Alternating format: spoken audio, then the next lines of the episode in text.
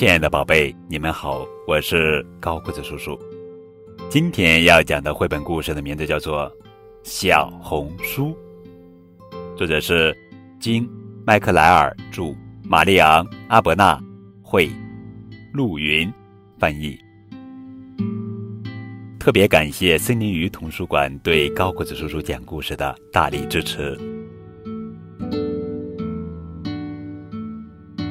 从前有一本很棒的小红书，它呀印刷精美，封面简洁，书籍坚固。在书房里，它和别的书一起摆在书架上。这些书有的厚厚的，有的薄薄的。有的适合一口气读完，有的适合细细的反复品味。有些书受人追捧，有些书却无人问津。这本很棒的小红书，既不厚也不薄，既无人追捧，也并非无人问津。它没有获得过任何值得炫耀的奖项，甚至连一个像样的护封也没有。有一天，一个男孩闯祸了，被关进书房里闭门思过。可他只思过了十二秒，就开始走来走去，在书房里四处查看。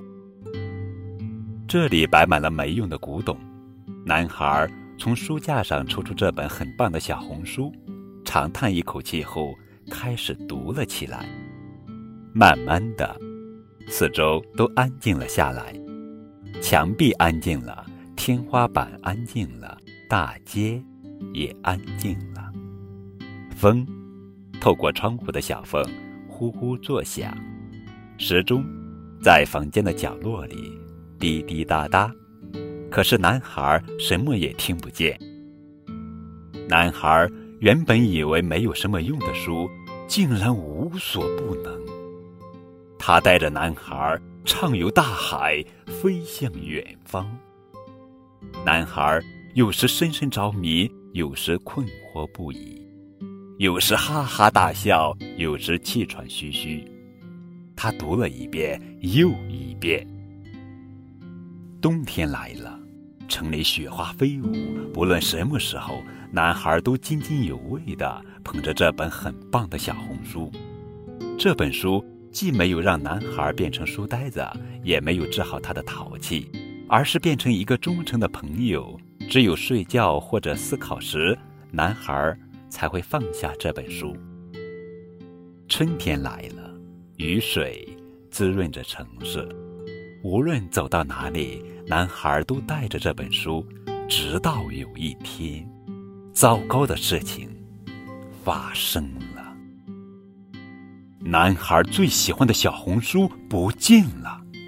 他找遍所有走过的地方，找啊找啊找啊找啊，找了好几个小时，怎么也找不到。男孩很伤心，心想：小红书是不是遭遇了什么可怕的事情呢？也许被火烧了，也许被水淹了，也许被强盗偷走了，也许被大熊叼跑了。男孩担心极了。这本又棒又安静的书能不能活下来呢？要是被带到陌生的地方，或者遇到可怕的敌人，他该怎么办呢？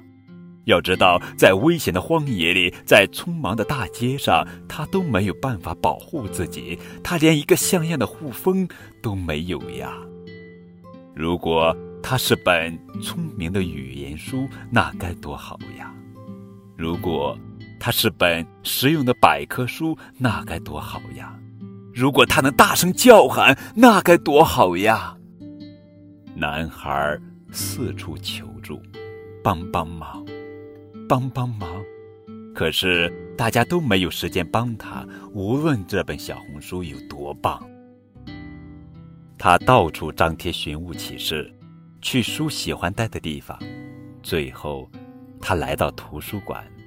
可是，小红书也不在那儿。夏天来了，满城花香。男孩一边等那本书，一边读别的书打发时间。在书的世界里，他遨游太空，穿越古今，还骑着大象周游世界。一开始，他还是特别特别思念那本小红书。无论读过多少同样棒的书，还是觉得只有那本很棒的小红书是特意为他写的。不过渐渐的，他也开始接受别的故事了。他不知道的是，他丢失的小红书其实早就被发现了，动物们看到了。